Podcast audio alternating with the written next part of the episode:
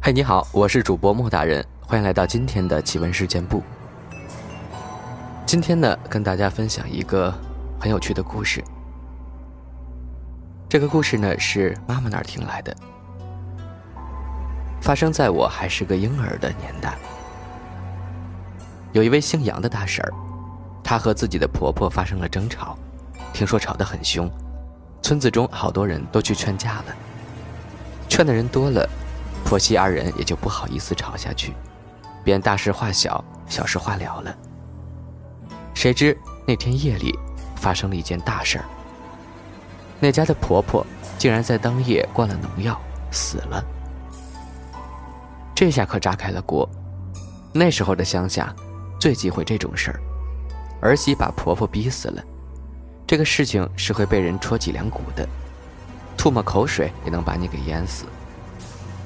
那婆婆的女儿，也就是杨大婶的小姑，从婆家赶了过来，那个闹呀！一开始以为她是心疼自己的老母，闹到了后来，居然是为了老母留下的那点棺材本儿。杨大婶毕竟顶着逼死婆婆的臭名，不敢和小姑子硬碰硬，就把钱全数交给了小姑子，自己掏腰包将婆婆安葬了。诡异的事儿呢，就从那婆婆被葬的第二天开始的。那天早上，杨大婶迷迷糊糊的起来上茅房。乡下茅房一般和猪圈连在一块儿，在屋子外面。一打开门，一个东西倒在了她怀里。她揉揉眼睛，低头一看，心跳都被吓停了。靠在她怀里的正是她的婆婆，倒不是她的婆婆起死回生了。那还是一具尸体。杨大婶受惊过度，当场晕了过去。事情传开后，人们议论纷纷。如此诡异的事儿，让人不得不妄加揣测。都说这杨大婶作恶多端，死了婆婆看不过去了，这才从棺材里爬了出来，要把杨大婶也给带走。杨大婶流着泪，再一次将婆婆装进了棺材，安置好。如果事情到这儿结束也就罢了，可是第二天，杨大婶那个小姑子又来了。这一回，她那个小姑子更加气势汹汹，说杨大婶意图加害她。一番拉扯争吵下来，大家这才知道，原来昨晚那婆婆的尸体也去了小姑子家，同样一打开门就倒在了杨大婶小姑子的怀里。小姑子怀疑杨大婶对自己怀恨在心。于是夜晚将婆婆尸体搬到了自己家，放在了自己的门上。众人都劝小姑子不要动怒，好好说话，并且说明了前一夜那婆婆也出现在了杨大婶门口的事儿。那小姑子却不依不饶，说杨大婶逼死了自己的婆婆，婆婆来找杨大婶是正常的，可自己一向孝顺，除非是有人故意害自己。最后逼得杨大婶没办法。就说干脆呀，请个大神来看看，让大神请了婆婆的鬼魂出来问个清楚。一听说要请大神，小姑子的气势顿时下去了，再也不吵闹了，似乎还有点不情不愿，甚至说算了算了。但最后还是请了大婶来。大婶看了一番，多话没说，只让他们在什么时间对着什么方位烧纸钱，得说些什么话。然后就走了。可是事情远远没有结束，接下来半个月，那小姑子每日打开门，自己母亲的尸体必定准确无误地倒进她的怀里。她濒临崩溃了，又一次找上门来，呵斥杨大婶不要再做这种事儿，否则她就拉着她一块儿去死。杨大婶与她争辩，那小姑子气急了，一时口快。就把第一晚婆婆的尸体出现在杨大婶门口的事儿说了出来。原来那是小姑子搞的鬼，她恼怒杨大婶和自己争吵，为了吓唬她，特意趁着夜色把自己老娘的尸体从棺材里搬了出来，放在了杨大婶的门口。原本是想惩罚杨大婶，不成想从那之后，这尸体天天出现在自家门口。是以那小姑子才十分肯定。这是杨大婶故意为之，因为他知道根本没有什么鬼魂作祟。听了的人都唏嘘不已，没有想到这小姑子居然如此恶毒，迫害自己的嫂子也就算了，居然将自己老娘的尸体从棺材中搬出来，她于心何忍呀？杨大婶也吓坏了，她根本没有做那事儿，这婆婆的尸体怎么会天天出现在小姑子门口？想来想去，她还是去找了那个大婶儿。这回大婶儿呢，终于吐露真言了。原来那天大婶儿已经和婆婆进行了交谈，知道婆婆是故意惩罚自己的女儿，并且还不许大婶插手这事儿，所以她才装着糊涂了事，趁早离开了。后来事情说开了，大家才知道，一开始婆婆的确是因为和杨大婶吵架才气得自杀，只是她死后才明白是自己不对，所以也就没有怪罪杨大婶。可他那点棺材本本是留着给自己老伴养老用的，却被女儿趁机给要走了，他咽不下这口气。不过到底是自己的女儿也就算了，谁知他女儿心肠这般狠毒，竟将自己的尸体从棺材中搬了出来。他这才气不过，天天去女儿家门口。事情明了了，那小姑子把拿走的钱还了回来，将老娘重新安葬了。自那之后，倒再也没有过那婆婆的尸体出现了。再来分享另一个故事。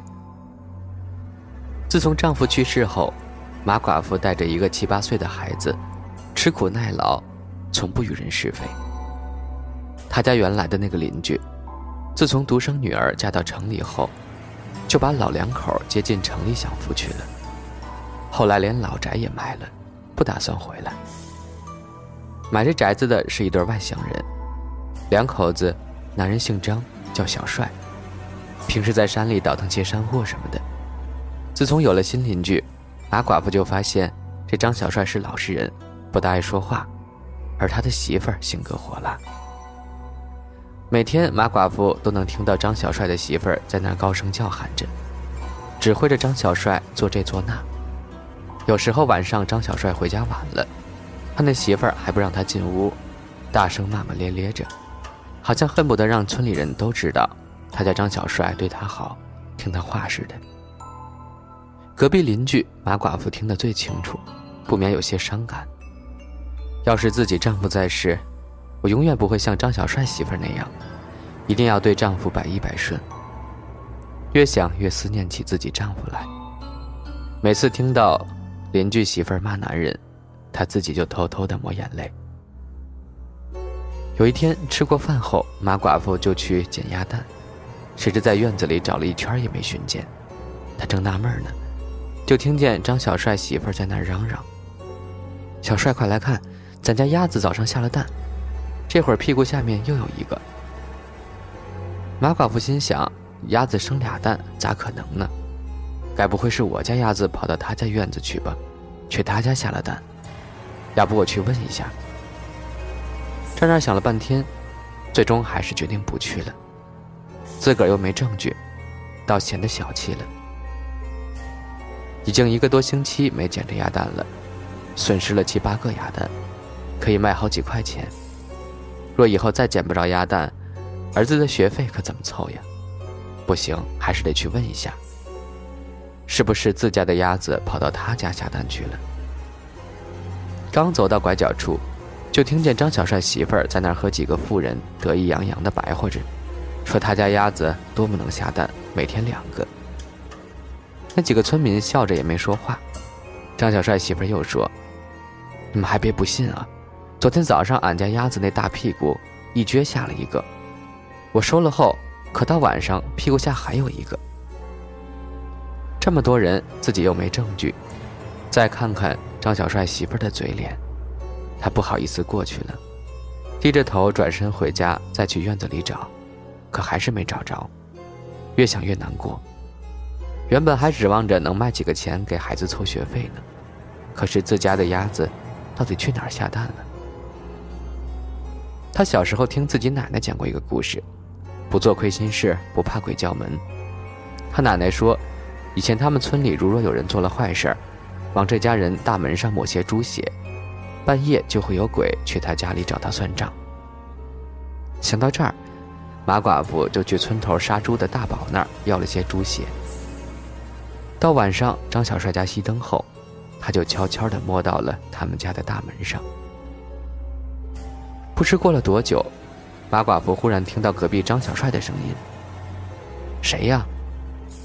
马寡妇没敢开灯，推开房门，站在院子里，隔着低矮的院墙往那边看。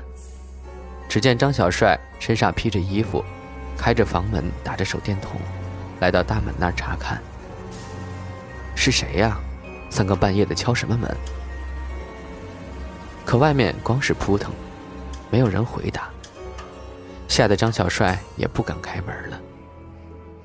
马寡妇更相信自己的猜测，下定决心，等天亮就去隔壁问个明白。要真自家鸭子把蛋下到他们家了，让他把这几天下的蛋还给自己。